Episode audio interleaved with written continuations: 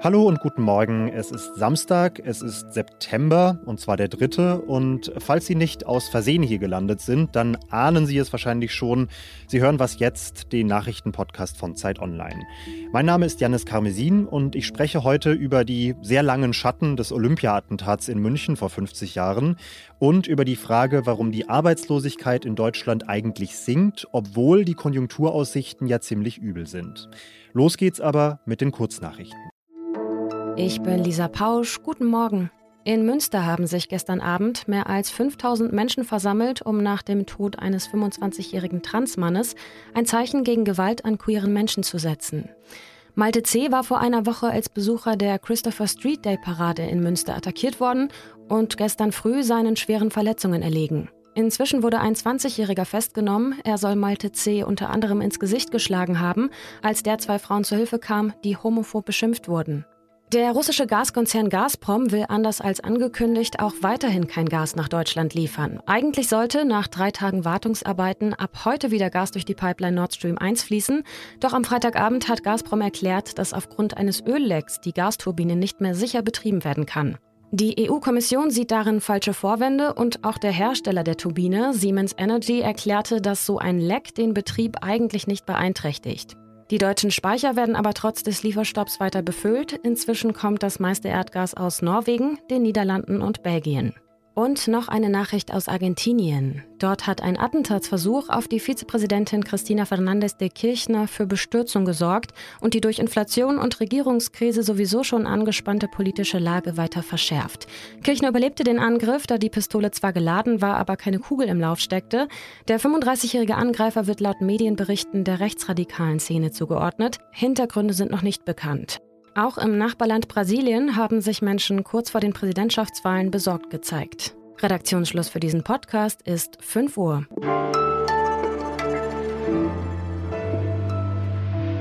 Auf dem deutschen Arbeitsmarkt passiert aktuell ziemlich Bemerkenswertes. Eigentlich sind die Konjunkturaussichten ziemlich trübe und unsere Regierungsvertreter sagen Sätze wie diesen. Äh, es besteht die Gefahr einer sehr ernst zu nehmenden Wirtschaftskrise aufgrund der stark gestiegenen Energiepreise. Und gleichzeitig, trotz dieser trüben Aussichten, stellen Unternehmen weiterhin Monat für Monat massiv Menschen ein. Die Arbeitslosigkeit sinkt und sinkt.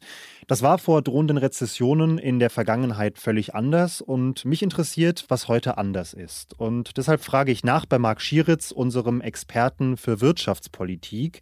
Wie passt das zusammen, die absehbare Rezession und dieser Jobboom? Ja, also zunächst mal ist das in der Tat bemerkenswert. Wir haben ähm, sich immer verschlechternde wirtschaftliche Aussichten. Zugleich steigt die Beschäftigung. Also wir haben jetzt äh, ungefähr eine halbe Million mehr Leute in Arbeit ähm, als vor einem Jahr. Und das ist schon beeindruckend, weil man denkt ja eigentlich, wenn die Wirtschaft runtergeht, dann ähm, entlassen die Unternehmen ihre Leute und die Arbeitslosigkeit steigt. Warum ist es nicht so? Weil die Wirtschaft zwar runtergeht, aber zugleich Arbeitskräfte fehlen. Also wir sind in einer demografischen Situation, in der mehr Leute weil sie zu alt sind und in Rente gehen, aus dem Arbeitsmarkt verschwinden, als neu reinkommen. Und das führt äh, eben dazu, dass die Unternehmen einfach weiter Leute einstellen. Aber sind das denn wirklich nachhaltige Jobs? Also was passiert, wenn die Unternehmen dann im kommenden Jahr irgendwann tatsächlich in Schwierigkeiten geraten und sich diese Angestellten eigentlich nicht mehr leisten können? Ja, das kommt darauf an, wie schlimm und schwer die Rezession ähm, sein wird.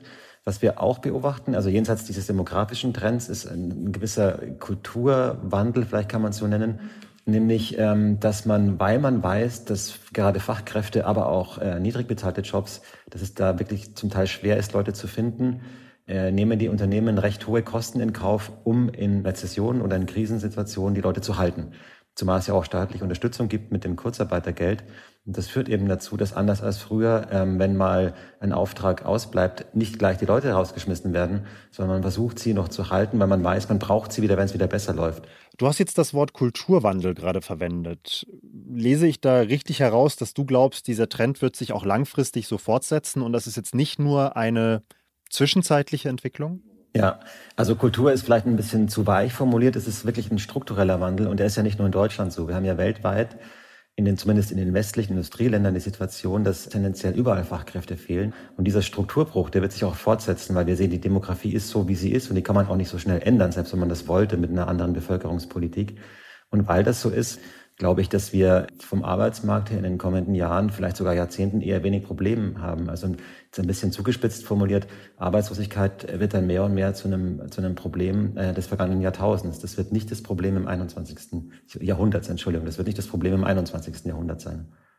Das sind doch mal ganz gute Nachrichten inmitten vieler, vieler schlechter. Vielen Dank dir, Marc. Ja, danke dir. Alles außer Putzen.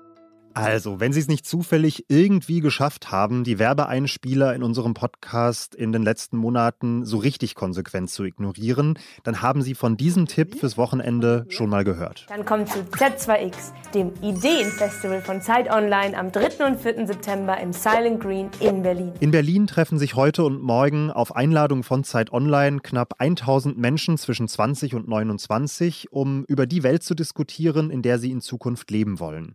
Es geht um Ökologie, um mentale Gesundheit, um Demokratie und Sie können unabhängig von Ihrem Alter mit dabei sein. Heute und morgen streamen wir nämlich das ganze Event auf zeit.de.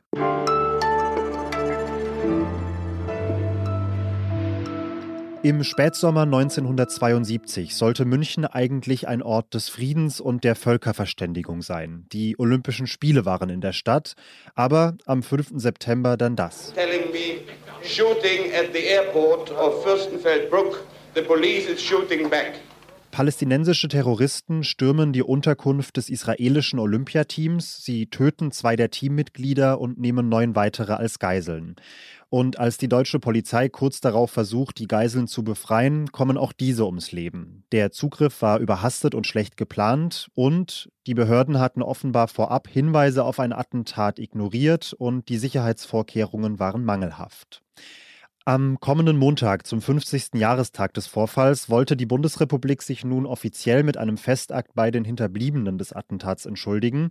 Diese lehnten die Einladung aber lange ab. Eine Gedenkfeier ohne die Hinterbliebenen, da war die Blamage für die Bundesrepublik nah, ein Eklat war absehbar.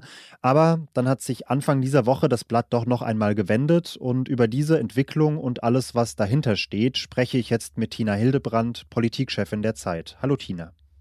Hallo Janis. Tina, einen Schritt zurück nochmal. Warum wollten die Hinterbliebenen denn lange Zeit nicht nach München kommen? Warum haben sie diese Einladung abgelehnt? Naja, die Angehörigen waren einfach sauer, denn man hat ja im Grunde schon jahrzehntelang verhandelt und die Angehörigen hatten den Eindruck, dass Deutschland im Grunde seiner Verantwortung da nicht gerecht werden will. Denn es ging ja um verschiedene Sachen. Es ging einmal um das Eingeständnis einer Schuld, es ging aber auch um Aufarbeitung, denn da gab es ja einige Pannen, während dieses schreckliche Ereignis passiert ist, aber auch danach.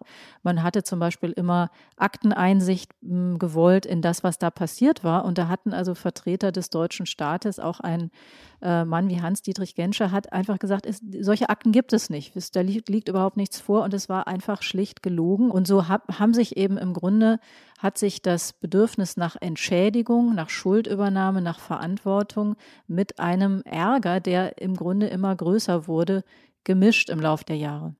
Wie lässt sich denn diese für lange Zeit sehr defensive Haltung Deutschlands erklären? Warum hat man nicht einfach gesagt, okay, hier ist Summe X, wir entschuldigen uns aufrichtig und damit wäre die Sache gegessen gewesen? Einmal wollte man keinen Präzedenzfall schaffen, um für, für Opfer anderer ähm, Attentate, die es ja inzwischen auch gegeben hatte und die, muss man traurigerweise sagen, natürlich immer noch kommen. Und man wollte auch dieses Schuldeingeständnis nicht machen. Das wollte man eben einmal aus diesen juristischen Gründen, denn in dem Moment, wo man eine Schuld eingesteht, begründet das auch Ansprüche. Man wollte aber auch im Grunde darauf hinweisen, dass es, ähm, dass es doch Unterschiede gibt, denn die Hinterbliebenen haben sich bei ihren Forderungen, die ja sehr, sehr hoch waren, da war, das wurde offiziell nie kommuniziert, aber es war die Rede von 100 Millionen, haben sich berufen auf zwei Attentate in den 80er Jahren. Das war einmal ähm, über dem schottischen Ort Lockerbie, wurde ein Flugzeug abgeschossen und in der Berliner Disco La Belle. Und bei diesen Anschlägen steckte, wie sich hinterher gezeigt hat, der libysche Geheimdienst dahinter, also der libysche Staat letztlich. Und da wurden sehr viel höhere Entschädigungen gezahlt, aber eben nicht von Deutschland, sondern von anderen Staaten und ähm, auch nicht direkt teilweise, sondern in Stiftung. Und Deutschland hat immer Wert gelegt auf den Unterschied und hat gesagt, wir sind erstens sind diese Zahlungen nicht sozusagen, die entsprechen nicht unserem Tarifsystem, wenn man so will. Und zweitens sind wir eben im Fall München so schlimm da auch Pannen passiert sind und so sehr da auch äh, gelogen wurde, ist eben Deutschland nicht der Täter dieses Attentats gewesen. Jetzt hat man sich doch noch auf einen Kompromiss einigen können. Wie sieht der denn jetzt am Ende aus? Der Kompromiss beinhaltet im Grunde drei Dinge. Einmal die Entschuldigung, darüber haben wir schon gesprochen, also ein, wirkliche, eine Entschuldigung des deutschen Staates durch das Staatsoberhaupt Bundespräsident Frank-Walter Steinmeier in einer Weise, wie es das noch nicht gegeben hat.